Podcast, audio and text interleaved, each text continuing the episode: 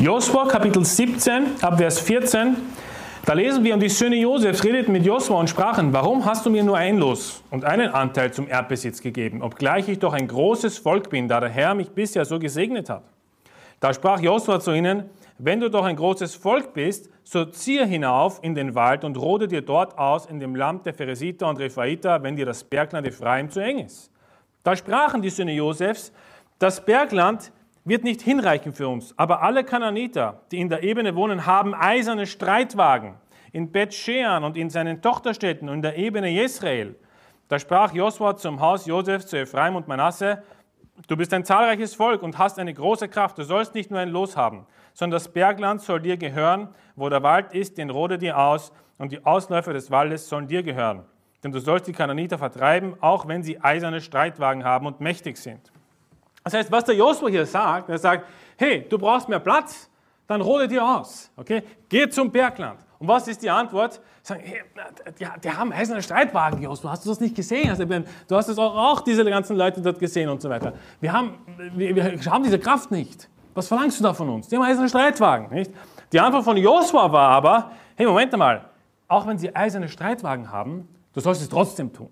Du sollst keine Angst haben, weil sie hatten Angst und sie haben leider nicht vollendet. Sie haben abgebrochen aus Angst.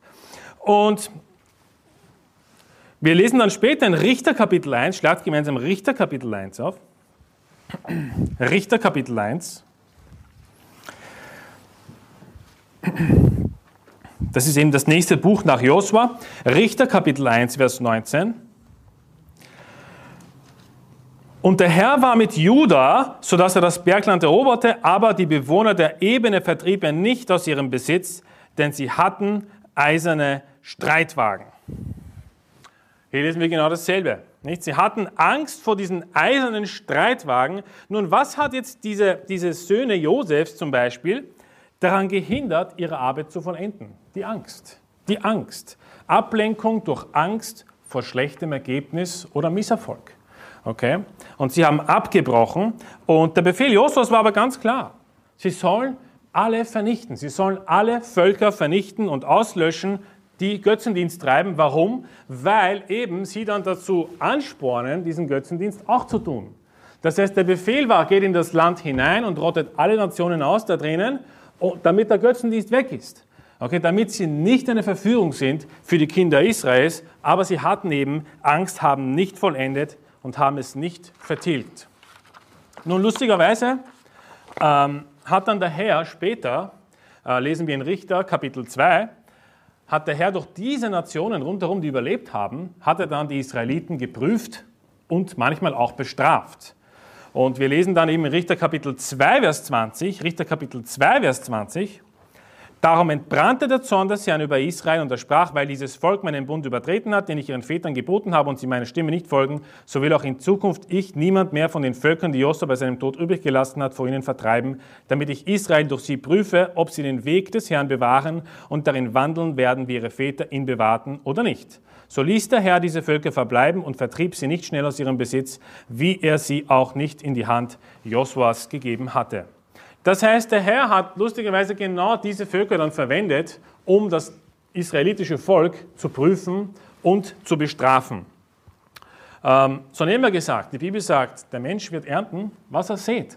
Also diese Völker, die sie dann übrig gelassen haben aus Angst, sind dann zurückgekommen und sie wurden dadurch auch bedrängt und geprüft. Waren diese Israeliten Vollender? Nein. Sie haben nur die halbe Arbeit gemacht. Viele Stämme haben sie natürlich, haben Gehorsam geübt, haben diese Kananiter ausgetrieben, aber einige sind eben übrig geblieben. Und was lernen wir daraus? Was lernen wir daraus? Also, ich habe ein paar Tipps. Okay, jetzt jetzt wird es ein bisschen praktisch, was auch gut ist. Ich denke, praktisch, äh, praktische Tipps und Praxisorientiertheit ist wichtig. Da müssen wir auch sehen, was wir daraus lernen können. Also, zunächst mal gesagt, wenn jemand Angst hat, ja, wie die Israeliten, zu vollenden und abbricht, der Tipp ist, brich nicht ab. So einfach ist er. Ja. Brich nicht ab. Und es kann sein, dass das Ergebnis nicht perfekt ist. Es kann sein, dass wir uns 100% vornehmen, aber wir erreichen nur 90%. Es kann sein, dass du dir vornimmst, okay, du schnitzt jetzt äh, ein Schneidebrett für deine Frau, okay, zum Geburtstag zum Beispiel. Und dann kaufst du das Holz und dann schaust du die fertig und dann denkst du dir, Mann, wie, wie soll ich das schaffen? Wie soll es dann so aussehen, nicht? Und dann kaufst du das Messer und alles und sitzt du zu Hause, versuchst herum und schaust dir das an, das ist kein Schneidebrett, okay? Und du bist voll enttäuscht. Und dann brichst du ab und kaufst einfach ein fertiges und schenkst es deiner Frau. Äh, brich nicht ab, mach weiter. Es, niemand hat verlangt, dass es am Ende tiptop ohne einzigen Fehler ist, okay? Sondern wenn du dir etwas vornimmst, ja, dann schmeiß diese Angst weg, dass es nicht vollbracht werden kann, mach trotzdem weiter, weil das wird dann mehr produzieren, als wenn du sagst, ich höre ganz auf. Okay? Bricht nicht ab. Ähm, und außerdem, wenn es wirklich ein Fail wird, wenn es wirklich nichts ist, sagen wir, du hast dieses Brett dann äh, so weit geschnitzt, dass nichts mehr übergeblieben ist, außer irgendwelche Holzspäne, ja? Dann hast du zumindest daraus gelernt, dann solltest du kein Holzschnitzer werden vielleicht. Ja? Das wäre mal ein guter Tipp. Oder jemand nimmt sich vor, hey, ich will jetzt Gitarre lernen, ich will jetzt Piano lernen, ich will in der Kirche Musik machen und so weiter und so fort. Ja? Ist jetzt herzlich willkommen. Also es ist gefragt, ja, dass du ein Musikinstrument lernst, dann kannst du nämlich begleiten ja, und kannst ab und zu einspringen und vielleicht auch das Ganze leiten im Endeffekt, die Musik in der Kirche. Es ist jetzt herzlich eingeladen, das zu tun. Und vielleicht stellst du aber dann die Fragen, du fängst an, zum Beispiel mit der Gitarre oder mit dem Klavier, und dann denkst du dir im Moment einmal, äh, werde, ich das überhaupt wirklich schaffen, diese, diese, diese 30 Musikstunden zu absolvieren? Ich meine, schau, wie der Lehrer spielt. Wie soll ich so werden? Wie soll ich das schaffen? Ich habe irgendwie Angst, dass ich irgendwie enttäuscht werde oder nicht so gut bin wie er und dann, dann brichst du ab. Okay? Und dann hörst du wieder auf. Und es gibt leider viel zu viele Abbrecher heutzutage, was Musikinstrumente anbelangt, weil sie einfach nicht, weiter, nicht weiterkommen. Sie sagen, es ist zu schwer, es ist zu viel, sie spielen dann Gitarre für eine Woche nicht und dann schmerzen die ganzen Fingerkuppen und dann denkst du, hey, ich zerstöre mich damit selber und ich kann nicht mehr und es tut weh und so weiter. Hättest du einfach drei Wochen gewartet, wäre der Schmerz von alleine weggegangen. Hättest eine Horthaut entwickelt, Hornhaut, Entschuldigung, nicht Horthaut, Hornhaut entwickelt und es wäre kein Schmerz mehr da. Du spürst es dann gar nicht mehr. Wird abgehärtet. Das heißt, einfach weitermachen. Oder wenn jemand sagt, ich bin zu weit hinten nach. Schau dir mal die anderen an, sie sind viel zu weit vorne, ich bin zu weit hinten, das schaffe ich niemals. Und was ist, wenn es nicht perfekt wird? Was ist, wenn ich nicht die Prüfung schaffe auf 100%, sondern nur auf 51%? 51% heißt bestanden. Okay, wenn du 51% hast, bist du bestanden. Und das ist es allein schon wert. Aber wenn, du, wenn man anfängt, diese Fragen zu stellen, wenn etwas beginnt, ja, dann wird, wird das einen entmutigen. Es wird einen entmutigen, weiterzumachen und dann neigt man eher dazu, dass man abbricht, als zu vollenden. Und deshalb sei ein Vollbringer und kein Abbrecher. Mach einfach weiter, bis es vollendet ist. Ja? Und schlagen wir gemeinsam Psalm 37 auf. Das ist ein guter Vers ähm, dazu, weil eben viele Menschen den Fehler machen, sie starten etwas und binden aber Gott gar nicht damit ein in die Rechnung. Okay? Sie starten etwas, weil sie sich etwas vorgenommen haben und ah, was Gott, okay, was Gott dazu denkt, interessiert mich nicht, ich mache einfach und schaue, was passiert und so weiter. Und vor allem für uns Christen, weil Gott unser Vater im Himmel ist, wird er für uns sorgen und, und kümmert sich um uns und ihn interessiert auch, was wir tun, was wir uns vornehmen, was wir vollbringen möchten. Deswegen sind wir gut damit beraten, liebe Brüder, bei allem, was wir uns vornehmen, zunächst einmal zu überprüfen, hey, ist es eigentlich der Wille Gottes? Will es der Herr? Okay, also rechne Gott mit in die Gleichung ein. Psalm 37,5 Befiehl dem Herrn deinen Weg und vertraue auf ihn, so wird er es vollbringen. Das heißt nicht nur, dass wir ihn mit einbeziehen, dass wir überlegen, will er das überhaupt oder ist es eigentlich Sünde, was ich davor habe, sondern auch in der Hinsicht, dass man sagt, vertrau auf den Herrn. Vertrau auf den Herrn. Er sagt, befiehl dem Herrn deinen Weg. Das heißt, du hast dir was vorgenommen, du hast dir was Bestimmtes vorgenommen, geh zum Herrn ins Gebet und sag, Herr, ich möchte das gerne machen, ich möchte das gerne vollbringen. Bitte Übernimm du das Ruder, hilf mir dabei, schenk mir Kraft, schenk mir, dass ich das vollende, schenk mir diese Kraft, die ich brauche dazu. Und hab mehr Vertrauen auf den Herrn und das wird dir auch helfen, dass du die 100% erreichst. Aber wenn du ein Christ bist und sagst, ich mache alles selber, mich interessiert nicht, was der Herr dazu denkt und ich, ich, ich kann eh, ich bin eh, ich kann, ich kann das schöpfen, dieses Holzbett. Okay, aber dann, dann verlass dich nicht darauf, dass der Herr dann dir dieses, dieses extra, dieser extra Kraft gibt und dir vielleicht insoweit hilft, dass es dann doch vielleicht gelingt, obwohl du schlecht gearbeitet hast. Okay? Oder obwohl du nicht viel Erfahrung hast in der Sache. Also ganz, ganz ehrlich, am Ende des Tages wenn ich mir die Frage stelle, werde ich es vollbringen? Keine Ahnung. Ich weiß es nicht. Ich, kann nicht. ich bin kein Prophet, der in die Zukunft hineinschauen kann. Okay? Und man weiß es natürlich von Anfang an nicht. Wer weiß, was morgen ist? Vielleicht nehme ich mir vor, dieses Holzbrett zu machen und, und, gehe morgen über die Straße und ein Auto überfährt mich. Bin ich tot, dann bin ich im Himmel. Dann preist den Herrn. Sollten uns freuen. Meine Familie wird dann trauern, das wünsche ich ihr natürlich nicht, aber wer weiß, was morgen ist und deswegen, es hilft eh nichts. Hey, mach einfach die Arbeit, schau, dass du sie vollbringst, rechne den Herrn mit ein und wenn es gelingt, gelingt es. Was hat man zu verlieren? Okay, wenn du scheiterst, mach was anderes. Mach was anderes. Also der erste Punkt zur Wiederholung war eben diese Angst, die viele Menschen haben, dass es nicht das richtige Ergebnis rauskommt oder dass sie es nicht vollbringen können, so wie eben die Völker, äh, das Volk Israel auch diese Angst hatte vor diesen eisernen Streitwagen. Der zweite Grund, wieso viele Menschen was abbrechen, ist Ablenkung. Allgemeine Ablenkung. Und ich habe ein, ein, ein Beispiel überlegt, wie ich das am besten zeigen kann. Und mir ist nichts Besseres eingefallen, ehrlich gesagt. Also bitte verzeiht mir, wenn es nicht gerade das beste Praxisbeispiel ist. Also stell dir vor, eine Hausfrau, nicht, steht am Morgen auf, ja, wunderschön, die Sonne scheint. Und dann kommt sie drauf, okay, das Wohnzimmer, ich muss es jetzt aufräumen. Dann räumt sie das Wohnzimmer auf. Okay, und dann sieht sie, hey, am Boden, da ist ein Fleck, nicht? Das ist immer Dreck, nicht? Und dann, dann bricht sie ab das Aufräumen und geht dann gleich zum Fleck, nicht? Und dann wischt sie den Fleck, dann sieht sie unter der Couch, ist das ja viel mehr Fleck, nicht?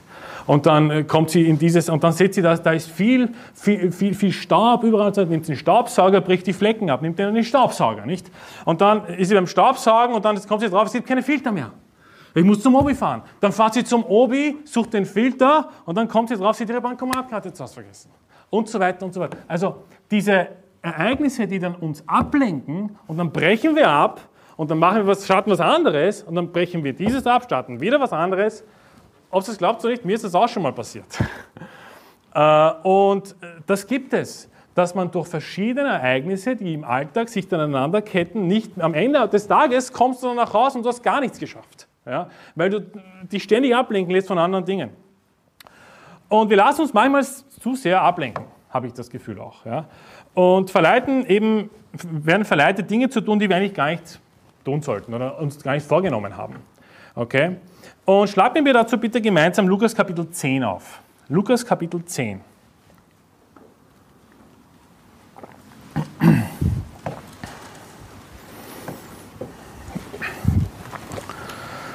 Lukas Kapitel 10, Vers 38.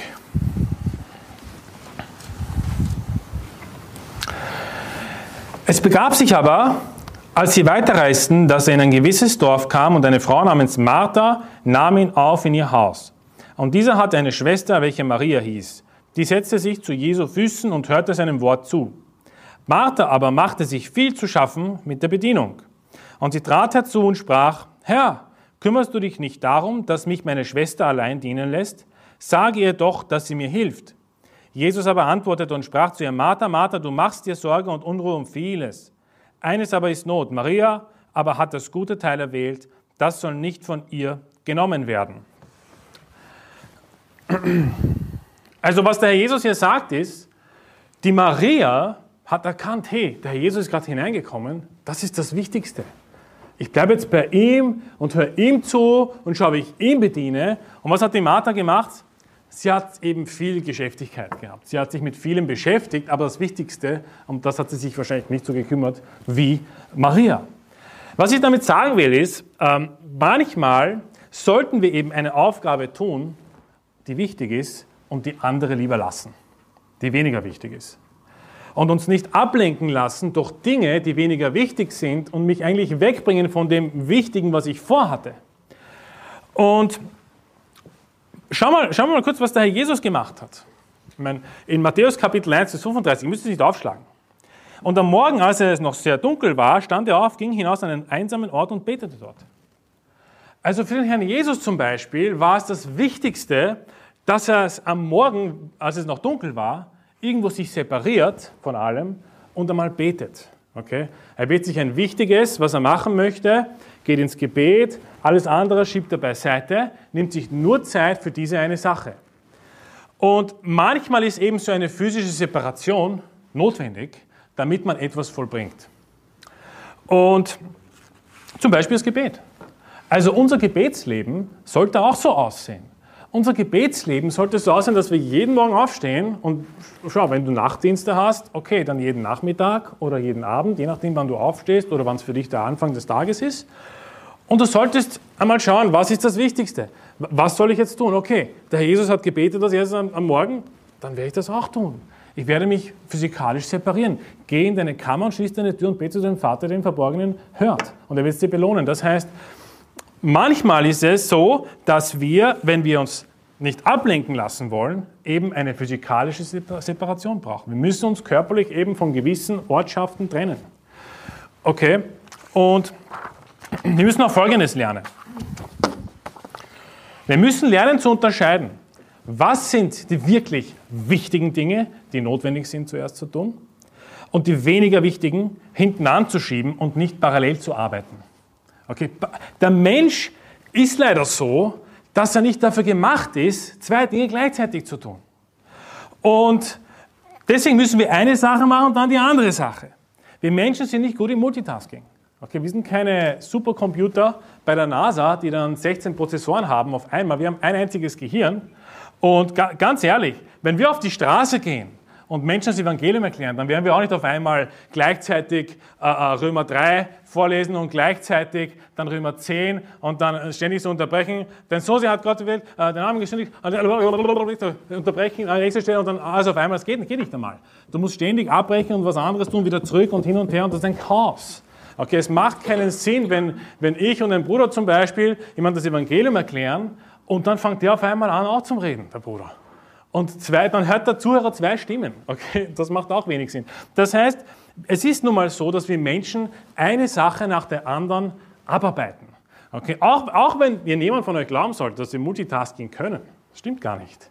Weil am Ende des Tages mache ich trotzdem eine Sache nach der anderen, aber halt sehr schnell, dass es so aussieht, dass es Multitasking ist. Okay, aber ich muss trotzdem zuerst mir die eine Sache vornehmen, okay, jetzt mache ich das und dann mache ich das und dann ist es halt eben schon so eingeübt, dass es automatisch funktioniert. Okay? Schlagen wir gemeinsam Sprüche Kapitel 4, Vers 25 auf. Sprüche 4, Vers 25. Also, wir müssen, wie gesagt, lernen, uns auf eine Sache zu konzentrieren, diese zu vollenden und dann zur nächsten, unwichtigeren Sache zu gehen. Und uns nicht ständig ablenken zu lassen von Dingen, die auf einmal aufpoppen oder erscheinen. Zum Beispiel das Smartphone. Wie wäre es damit? Du fangst gerade an, deine Bibel zu lesen, auf einmal Ding, ach, ja, wer, wer ist das? Nicht? Schau mal nach. Okay, der hat geschrieben, zurück und dann fangst du wieder an zum Lesen, wieder eine Zelle, Bing und wieder der nächste. Und dann wieder Bing und so weiter. Das heißt, das wird nicht auf Dauer funktionieren. Du wirst ständig unterbrochen. Schalt das Handy ab. Konzentriere dich auf das Bibellesen und dann kommt das nächste, weniger wichtigere. Jetzt kannst du deine Kontakte anschauen, schau, was da los ist. Vielleicht ist in der Notfall, der kann auch sein, ja, wird angerufen, es kann immer sein, aber du kannst nicht alles auf einmal tun. Es funktioniert nicht. Es lenkt dich nur ab. Sprüche 4, 25. Lass deine Augen geradeaus schauen und deine Blicke auf das gerichtet sein, was vor dir liegt. Mache die Bahn für deinen Fuß gerade und alle deine Wege seien bestimmt. Also wenn jemand Probleme zum Beispiel im Alltag hat oder sonst wer auf der Arbeit und keine Struktur hat, ja, was ist hier die Aufforderung? Geradeaus schauen, nicht ständig nach links oder nach rechts, geradeaus schauen und auch deine Blicke sollen gerichtet sein auf das, was vor dir liegt. Das bedeutet, ich nehme mir etwas vor, ich mache die Bahn dafür, ich mache es fertig, ich vollbringe es und dann kann ich die nächste Sache machen. Ja, kein Problem. Es ist ja nicht so, dass wir nur eine Stunde am Tag Zeit haben oder nur zehn Minuten am Tag Zeit haben. Wir haben 24 Stunden am Tag. Wir können so viele Dinge nacheinander abarbeiten, das kann man gar nicht glauben. Äh, natürlich, wenn, wenn jemand ja, 18 Stunden am Tag arbeitet, wird es knapp. Ja? Dann kommt der Schlaf, das Essen dazu, Familie vielleicht, dann wird es knapp. Aber normalerweise arbeiten wir nicht 18 Stunden am Tag, oder? dann bleiben nur noch sechs Stunden äh, für Schlaf. Ich kann mir das nicht vorstellen, dass jemand 18 Stunden arbeitet. Also es bleibt schon Zeit. Und auch am Wochenende ist ein Tag frei. Dann planst du dir am Tag, wo du frei hast, eben diese Sache, das wollte ich unbedingt machen, dann kommt die nächste und so weiter und so fort. Aber lass dich nicht ablenken von Dingen, die von außen kommen. Ich verstehe natürlich, natürlich verstehe ich, dass es Ausnahmen gibt.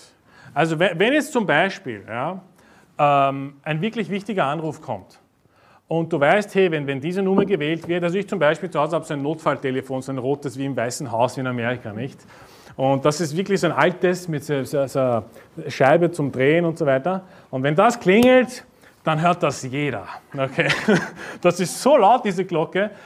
Und wenn es dort klingelt, dann bin ich sofort auf 180 sagen, was ist da los, ich muss sofort abheben, nur zwei Leute haben diese Nummer. Und einmal habe ich, hab ich abgehoben und dann war auf einmal American Dream. Und ich dachte mir, was ist jetzt los? Wieso haben die meine Nummer? Das ist ja meine Notfallnummer, nicht? Lustigerweise ähm, haben sie sie äh, gehabt, weil ich vor circa zehn Jahren, da habe ich die Nummer nämlich auch schon gehabt, ich wusste aber nicht, dass ich sie schon verwendet habe, dass ich dort irgendwas einmal geschrieben habe, diesen Leuten. Ja. Und okay, das ist aber eine Ausnahme. Normalerweise, wenn das Telefon läutet, okay, Ausnahmefall, Notsituation, da ist was passiert. Die Leute wissen, wenn sie da anrufen, dann bin ich sofort dran. Das kann passieren. Oder wenn zum Beispiel, wenn du, wenn du zum Beispiel Kinder hast und dein Kind und, und jemand schreibt, hey, der hat sich den Arm gebrochen, dann, dann brauche ich nicht weiter Bibel zu lesen, dann stehst du auf und schaust, was dort los ist. Dann rufst du sofort den Krankenwagen und schaust, was los ist. Es gibt natürlich Ausnahmen, ich verstehe das absolut.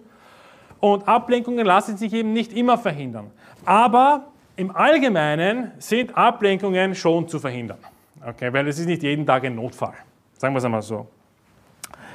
Also sei ein Vollbringer und kein Abbrecher. Also wir sollten nicht die Tätigkeit ständig abbrechen, die wir gerade tun, weil wir wollen nicht dann einen Turm bauen und dann nicht vollenden. Die Leute werden sagen, hey, der hat sich vorgenommen, dies und das zu machen. Der hat es nicht geschafft. Du wirst dann dafür bekannt sein, dass die Leute dich kennen als jemanden, der Dinge nicht schafft. Okay? Und das ist, das ist die Wahrheit, das ist Tatsache. Wenn du ständig zum Beispiel irgendwas zusagst oder irgendwas nicht vollbringst und die Leute bekommen davon mit, sei es jetzt Familie, sei es jetzt dein Onkel, sei es jetzt deine Geschwister und so weiter, die werden sich das merken, die werden sich das einprägen. Und wenn du das nächste Mal dann sagst, ich möchte das machen, dann werden sie sofort denken, naja, okay, ja, okay. Aber in Wirklichkeit denken sie, hey, der macht das nicht. Der sagt das nur. Der sagt das nur. Wir kennen ihn schon. Ja? Er sagt immer 100 Dinge tun, macht es nicht. Also wir wollen nicht als Christen dafür bekannt werden, dass wir Abbrecher sind, sondern eigentlich, dass die Leute uns anschauen und sagen, hey, die machen was, die bringen was voran. Die haben 300 Rettungen in diesem Jahr, unglaublich. Die haben was zusammengebracht.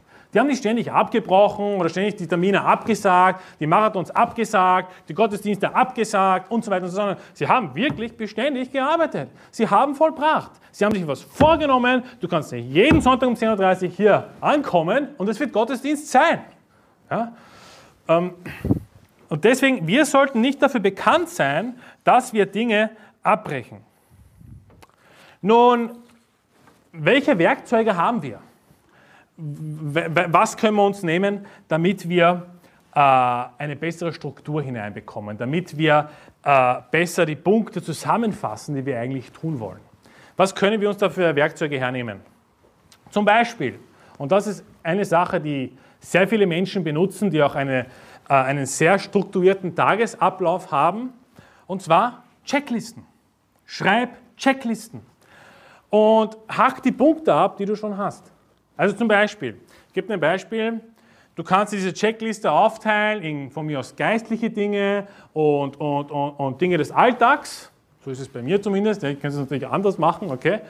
Und geistliche Dinge zum Beispiel, Bibel lesen, so und so viele Kapitel oder habe ich schon gebetet, okay?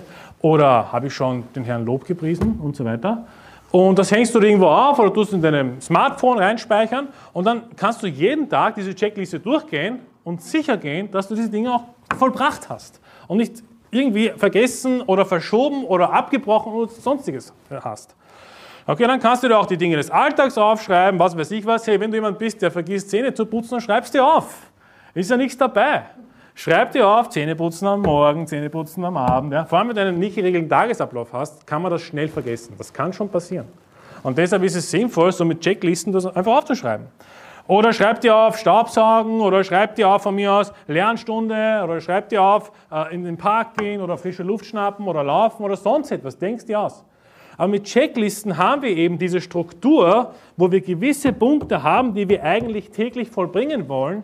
Und dann können wir sie wirklich von oben nach unten durchgehen. Und eines kann ich euch versprechen. Es wird auch vorkommen, dass ihr die Checklisten nicht alle abhackt. Das wird vorkommen. Auch wenn es alles geordnet und strukturiert ist. Aber zumindest weißt du dann, wo du dran bist. Zumindest weißt du dann, wo ich mehr daran arbeiten muss. Okay, wo kann ich vielleicht mehr dafür beten, dass, es, dass ich es vollbringe? Herr, hilf mir, hilf mir, zweimal am Tag zu beten. Herr, hilf mir, zweimal am Tag von mir aus Bibel zu lesen und diese Checkliste abzuhacken, damit ich selber auch weiß, hey, ja, ich, ich habe dem, Herrn, hab dem Herrn meine Zeit geopfert. Jetzt nicht damit dann, dass du in die Gemeinde kommst mit deiner Checkliste und sagst, Schatz, alle her, hast du das auch geschafft, hast du das geschafft, ist jetzt alles schlecht, schau, wie gut ich bin. Nein, nein, also wir sollen uns jetzt nicht dadurch rühmen, sondern wenn wir uns rühmen natürlich des Herrn, also ich, wenn ich meine Checklisten dann anschaue und sage, hey, ich habe überall die Hackel drauf, dann freue ich mich natürlich, ja, ich rühme mich des Herrn. Hey, ich habe das für dich gemacht und ich muss nicht damit prahlen und sagen, hey, schaut alle, was ich alles kann, nicht?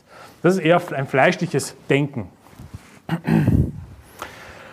Und ja, schlagen wir gemeinsam Philippa Kapitel 4 auf zu dem Thema. Philippa Kapitel 4.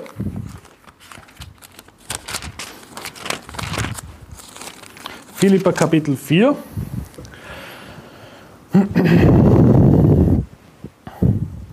Weil vielleicht jemand meint, okay, vergiss es, ich kann es trotzdem nicht, ich schaffe es auch mit Checklisten nicht, ich habe schon alles probiert. Philippa Kapitel 4, Vers 13. Ich vermag alles durch den, der mich stark macht, Christus. Also, wenn ich den Herrn mit einberechne in meinem Plan, in meinem Tagesablauf, was heißt das dann hier? Das heißt, das ist eine Garantie, dass ich alles vermag durch Christus. Er sagt nicht, dass es sofort sein wird. Okay? Er sagt nicht, dass ich von heute auf morgen alles vermag. Aber das, das ist für uns eine Garantie, dass der Herr uns unterstützt, dass der Herr uns hilft, unsere Arbeit zu vollbringen. Das heißt, wir sollten darauf bedacht sein, auch bei den Checklisten, auch wenn du jetzt alle Häkchen heute hast und morgen hast, es ist trotzdem der Herr, der dir diese Gnade und Kraft schenkt. Ja? Und wir sollten das nicht außer Acht lassen, sondern den Herrn preisen und rühmen und sagen, danke, dass du mir, also am Anfang habe ich nur drei Hackel geschafft, jetzt schaffe ich sieben, jetzt schaffe ich acht, jetzt schaffe ich neun. Ja, vielleicht, weil du zweimal Gebet auf der Checkliste rumstehen hast, jetzt betest du mehr und jetzt hilft dir der Herr auch mehr. Vielleicht deshalb. Okay? Das heißt, wir, wir geben dem Herrn trotzdem die Ehre am Ende des Tages. Sollten dann nicht sagen, hey, ich rühme mich dessen, weil ich diese ganze Checkliste habe. Nein, nein, wir rühmen uns des Herrn. Okay, und nicht äh, der, Checkliste. Und ich finde die Checklisten so praktisch, ehrlich gesagt. Ich habe sie damals auch in der Arbeit verwendet. Ich habe ich hab dann immer äh, die ganzen Arbeiten, die mein Chef mir aufgetragen hat, die Extraarbeiten mir aufgeschrieben, alle nicht. Und dann, wenn etwas fertig war, einfach durchstreichen. Das nächste, nicht? Und hast du ein ganzes Buch, dann kannst du am Ende des Jahres nochmal zurückschauen, hey, was, was ist da? Wow, was ist das alles? Nicht? Unglaublich, was da alles passiert ist eigentlich. Und also verwendet Checklisten. Und ich gebe jetzt der Checkliste natürlich nicht den Ruhm, äh, die sie haben möchte, weil angeblich, an, da gibt es ja verschiedene Theorien. Okay, wer hat die Checkliste erfunden? Ich weiß nicht, weiß das mir von euch, wer die Checkliste erfunden hat vielleicht? Zufällig? Da gibt es jetzt mehrere Theorien, okay? Der eine hat gesagt, der Henry Ford hat sie erfunden. Äh, für, die, für die Werkstätte und sie ist über 100 Jahre alt, äh, damit sie nichts vergessen, wenn sie mechanische Tätigkeiten und so weiter durchführen. Also ganz ehrlich, das hat mir überhaupt nicht gefallen, als ich das gelesen habe ja, dass der Henry Ford diese Ehre bekommt, äh, dass er die Checkliste erfunden hat. Und dann habe ich ein bisschen die Bibel durchsucht, habe überlegt, wo könnte ich eine Checkliste in der Bibel finden, nicht? Und ähm, weiß das vielleicht irgendwer von euch? Hat irgendwie einen Vorschlag? Erste Checkliste oder zweite Checkliste oder irgendeine Checkliste in der Bibel? Irgendein Vorschlag? Ja? Also, nein. Erster Moses. Erster Moses, ja, ja, ja. Du meinst die Sieben-Tage-Schöpfung? Ja, hört sich gut an. Okay, aber eine praktischere für uns Menschen. Zehn Gebote. Amen. Also die zehn Gebote sind meiner Meinung nach eine sehr gute Checkliste für uns, auch schon im Alten Testament, ohne Henry Ford. Ja? Also Checklisten kommen überall vor. Warum, sind das, warum ist das eine Checkliste? Im Endeffekt am Ende des Tages, was sagt uns Gott? Er will von uns, dass wir diese Gebote halten oder gewisse Dinge lassen sollen und eins nach der Reihe nach. Also wir sollen jeden Tag die Gebote halten, oder? Wir sollten diese Checkliste jeden Tag hier drin im Kopf drinnen haben und wenn wir versucht sind, etwas vielleicht zu tun, sofort Checkliste, oh nein, das sollte ich nicht tun, okay, stopp, wieder andere Richtung. Also der Henry Ford hat die Checkliste nicht erfunden, es steht schon in der Bibel, das wollte ich damit sagen. Okay, die Ehre kommt immer Gott zu. Amen. Das heißt, wir haben jetzt gehört, die ersten zwei Gründe, wieso Menschen Abbrecher sind. Der erste Grund aus Angst. Aus Angst, dass man es nicht vollenden kann. Aus Angst, dass man vielleicht eingeht, dass man vielleicht nicht die Kraft dazu hat. Vielleicht fehlt der Glaube dazu. Der zweite Grund, haben wir gesagt, ist durch zu viel Ablenkung. Okay, man kommt von einem ins andere hinein, es gibt kein Ende, am Ende des Tages hat man nichts geschafft. Da kann man sich abhelfen mit Checklisten. Der dritte Punkt, wieso Menschen Abbrecher sind, ist, wenn man sich zu viele Dinge vornimmt, ähm, im Vorhinein schon, also nicht jetzt, sagen wir, von einem zum anderen wie vorher, sondern wenn man sich im Vorhinein schon zu viele Dinge vornimmt. Wenn man sich überschätzt. Und das ist eben diese dritte Art von Abbrecher. Das sind diejenigen, die eine Sache beginnen und leider wieder abbrechen müssen, weil sie keine Zeit dafür haben. Weil sie keine Zeit dafür haben, weil sie zu viel vorgenommen haben. Und ich gebe dir ein Beispiel. Also, ähm, vielleicht hast du schon einen Bibelleseplan, aber falls du noch keinen hast, ist es ratsam, einen zu erstellen. Und vielleicht nimmst du dir dann vor, okay, ich werde jetzt zehn Kapitel am Tag Bibel lesen. Und dann startest du los, äh, machst die Checkliste von mir aus dafür, Bibel lesen, zehn Kapitel. Du fängst an, morgen voll motiviert in der Früh, liest deine zehn Kapitel, brauchst vielleicht eine Stunde oder 40 Minuten oder sonst was. Passt, perfekt, abgehackelt. Am nächsten Tag stehst du vielleicht ein bisschen später auf, dann kommst du auf, puh, das, das wird sich aber nicht ausgehen mit der Arbeitszeit, ich muss jetzt dann schnell fahren. Dann liest vielleicht nur acht Kapitel, nicht? Und liest vielleicht nur acht Kapitel, also am fünften Tag müsstest du dann eigentlich, oder am dritten Tag müsstest du dann eigentlich zwei Kapitel extra lesen. Also zehn plus zwei Kapitel, nicht? Weil du zwei Kapitel am Vortag verloren hast, sozusagen. Okay, jetzt hast du zwölf Kapitel. Und am nächsten Tag schaffst du aber leider nur neun. Okay, jetzt bist du wieder hinten nach. Und irgendwann kommst du dann drauf, okay, weißt du was, ich schaffe das irgendwie nicht. Das ist zu viel, ich muss zu viel nachholen. Und mir ist das schon sehr oft passiert, muss ich sagen. Also mir schon, ich, ich kann es gar nicht so oft sagen. Ähm, und man überschätzt sich einfach am Anfang. Man überschätzt sich, man nimmt sich zu viel vor und dann fällt man und dann ist man enttäuscht und sagt man, ah, okay, das wird eh nichts, es war einfach zu viel. Okay? Vielleicht startest du mal mit zwei Kapiteln am Tag. Okay? Und der bessere Weg ist, du erhöhst, als du senkst. Weil wenn du senkst, bist du demotiviert. Dann sagst du, ah, jetzt muss ich dann doch zwölf, dann doch elf lesen, zehn vielleicht, okay, dann bist du voll demotiviert. Aber wenn du sagst, ich starte mal mit zwei, okay, das haut mal gut hin, die ersten zwei Monate, jetzt gehe ich mal rauf auf drei und schau, wie das funktioniert. Und so weiter und so fort. Also wir sollten uns nicht zu viel vornehmen. Wenn du weißt, du bist ein schlechter Leser, dann, dann plane dir nicht eine Stunde ein, sondern zwei Stunden ein. Es gibt Menschen, die lesen relativ schnell. Also meine Frau liest sehr schnell. Sie liest einfach durch. Manchmal schaue ich zu und sage, das gibt es ja gar nicht. Ja, letztens hat sie mir das auch gezeigt.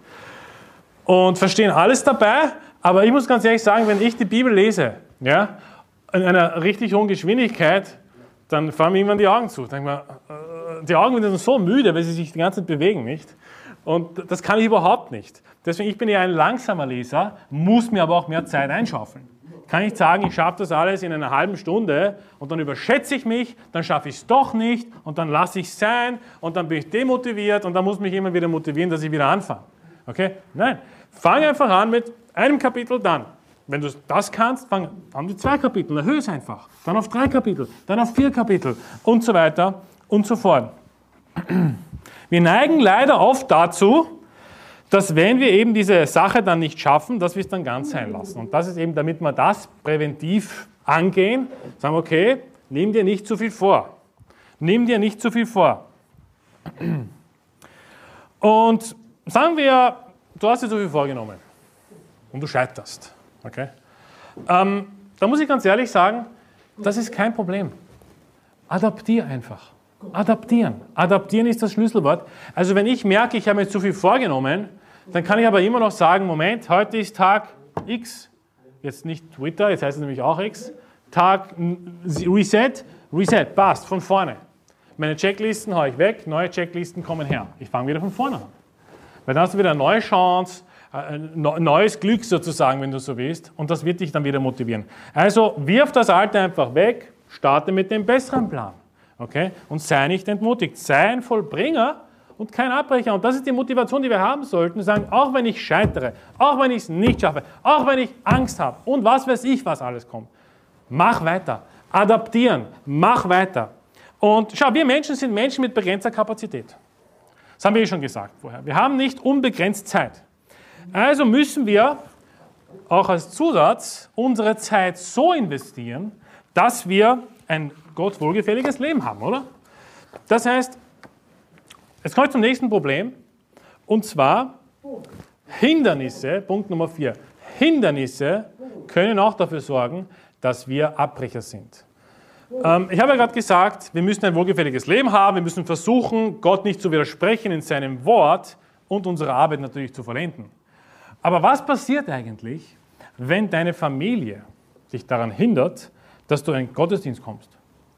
Wenn deine Eltern dir sagen, nein, wir wollen nicht, dass du in den Gottesdienst kommst. Wir wollen nicht, dass du dorthin gehst. Wir wollen nicht, dass du den Sonntag dort verbringst. Wir wollen nicht, dass du dieses Werk für den Herrn vollbringst. Brich's ab. Hör auf damit. Bleib bei uns zu Hause. Feier mit uns. Was machen wir dann?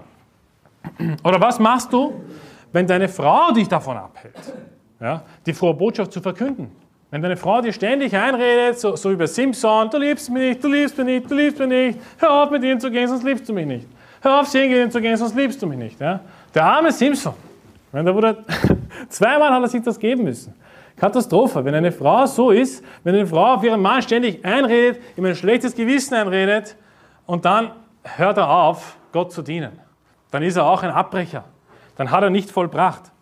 Oder was machst du eigentlich, wenn deine Arbeit dich daran hindert, Gott wohlgefällig zu sein? Was machst du dann? Und dadurch versäumst du den Gottesdienst. Sagen wir ja, die Firma ruft dich an um 10 Uhr in der Früh und sagt, hey, wir brauchen dich, wir haben da eine Installation, wir haben da einen Sonderfall, du musst jetzt kommen. Okay? Also, das ist natürlich eine sehr schwierige Situation. Ist ja nicht, dass das jeden Tag passiert, ähm, aber sagen wir, es passiert öfters. Einmal ist in Ordnung, zweimal ist in Ordnung, aber sagen wir, es ist zur Gewohnheit geworden, dass sich der Chef ruft und sagt am Sonntag 10 Uhr, gerade wo du im Gottesdienst schon drinnen sitzt und sagt, wir brauchen dich jetzt sofort. Was machst du dann? Und weißt du, das sind alles Hindernisse, denen einige begegnen. Und da müssen wir einfach hart bleiben und sagen, weißt du was?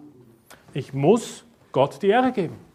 Ich muss Gott mehr gehorchen als Menschen. Ich muss in den Gottesdienst gehen, liebe Frau. Ich muss in den äh, äh, Seelengewinnen gehen, liebe Familie. Ich kann nicht darauf Rücksicht nehmen, ich kann mich euch nicht unterordnen in der Sache, weil der Herr mir genau das Gegenteil befiehlt. Und wenn man diese Hindernisse mal ausräumt, weil diese Hindernisse sind leider in dem Leben vieler Christen. Sie haben leider sehr viele Hindernisse und, und, und, und, und vielleicht ist es die eigene Frau, oft ist es die eigene Frau, glaube ich persönlich, ich persönlich glaube, es ist oft die eigene Frau oder der eigene Mann. Ich meine, ich will jetzt nicht nur über die Frauen reden, ich rede auch über den eigenen Mann. Oft ist es der eigene Mann, der dafür sorgt, dass vielleicht eine christliche Frau dem Herrn nicht dienen kann. Ich meine, da muss man einfach eine Entscheidung treffen, hey, ich werde dem Herrn trotzdem dienen. Ich werde trotzdem in den Gottesdienst kommen, ich werde trotzdem mitgehen zu den, zu den ganzen Veranstaltungen und die Gemeinde unterstützen, aber ich werde auch dir sozusagen äh, mich unterordnen und dir alles geben, was du brauchst. Aber wenn es um den Herrn geht, ist der Herr Nummer eins und nicht du. Und da müssen wir diese Hindernisse einfach ausräumen und beiseite schieben. Und das ist nicht immer leicht. Man muss sich, wir müssen uns entscheiden, wir haben begrenzte Kapazitäten und meine Empfehlung ist natürlich an alle, räume für den Herrn die maximale Kapazität ein. Und ich glaube, dass dann diese Wege, die du dann einschlägst, gelingen werden. Weil wenn der Herr zuerst kommt, die Bibel sagt ganz klar, trachtet zuerst nach Gottes Reich und alles andere wird euch zuteil werden. Wenn wir zuerst nach Gottes Reich trachten, was verspricht uns der Herr? Dass alles andere kommen wird, was wir brauchen. Alles andere ist dann da. Okay, man muss also aufpassen, dass man sich nicht um die falschen Dinge kümmert, sondern dass man zuerst die Gott wohlgefälligen Dinge tut, auch wenn Hindernisse äh, ja, vorbeischauen sozusagen. Okay? Also wiederholen wir kurz. Der erste Punkt, wieso Menschen abbrechen, ist aus Angst. Sie haben Angst, es nicht zu vollenden. Sie haben Angst vor dem Feind. Sie haben Angst vor irgendwas, was sie dann daran hindert, dass sie nicht vollenden. Der zweite Grund, den wir genannt haben, äh, ist, lass mich kurz, das habe ich vergessen, Ablenkung durch, genau, Ablenkung äh, durch Ereignisse, so habe ich es genannt, genau. Abrech, äh, Abrechnung durch Able Ablenkung, Entschuldigung. Abbrechen durch Ablenkung. Äh, der dritte Grund, den wir genannt haben, wenn ihr euch erinnern könnt, ist, wenn du dir zu viele Dinge vornimmst. Der vierte Punkt ist Hindernisse, die uns stoppen können zu vollenden. Und ähm, ja, ich, ich hoffe, ich konnte damit das Ganze irgendwie aufschlüsseln. Ich glaube, irgendwer von uns war einmal irgendwo in so einer Kategorie drinnen. Also ich zumindest, von mir kann das so sagen. Und wir müssen uns einfach entscheiden, hey, lasst uns Vollbringer sein und keine Abbrecher. Lasst uns Vollbringer in der Arbeit des Herrn sein. Lasst uns Vollbringer im Gottesdienst sein. Bleib bis zum Schluss da. Okay, hab Gemeinschaft, geh Sehen gewinnen. Lass uns Vollbringer in der Heiligung sein und so weiter und so fort, aber keine Abbrecher. Lasst uns gemeinsam zum Schluss noch beten. Vater im Himmel, ich danke dir, Herr, dass wir ähm, heute hier sind, dass wir heute so zahlreich sind und dein Wort hier lesen können, lernen können, verstehen können. Ich bete, Herr, dass wir keine Abbrecher sind, sondern dass wir Vollbringer sind. Hilf uns dabei, Herr, wir befehlen dir unsere Wege an und ich bete, dass du uns in jedem von uns äh, klar machst, wo die Hindernisse sind in unserem Leben wo wir uns vielleicht zu viel ablenken lassen, sei es das Smartphone oder sei es irgendwelche anderen Dinge her, die uns wegbringen von dem, was wir tun möchten. Hilf uns dabei, dass wir uns auch was vornehmen, dass wir es auch vollbringen, zu deiner Ehre. Im Namen Jesu. Amen.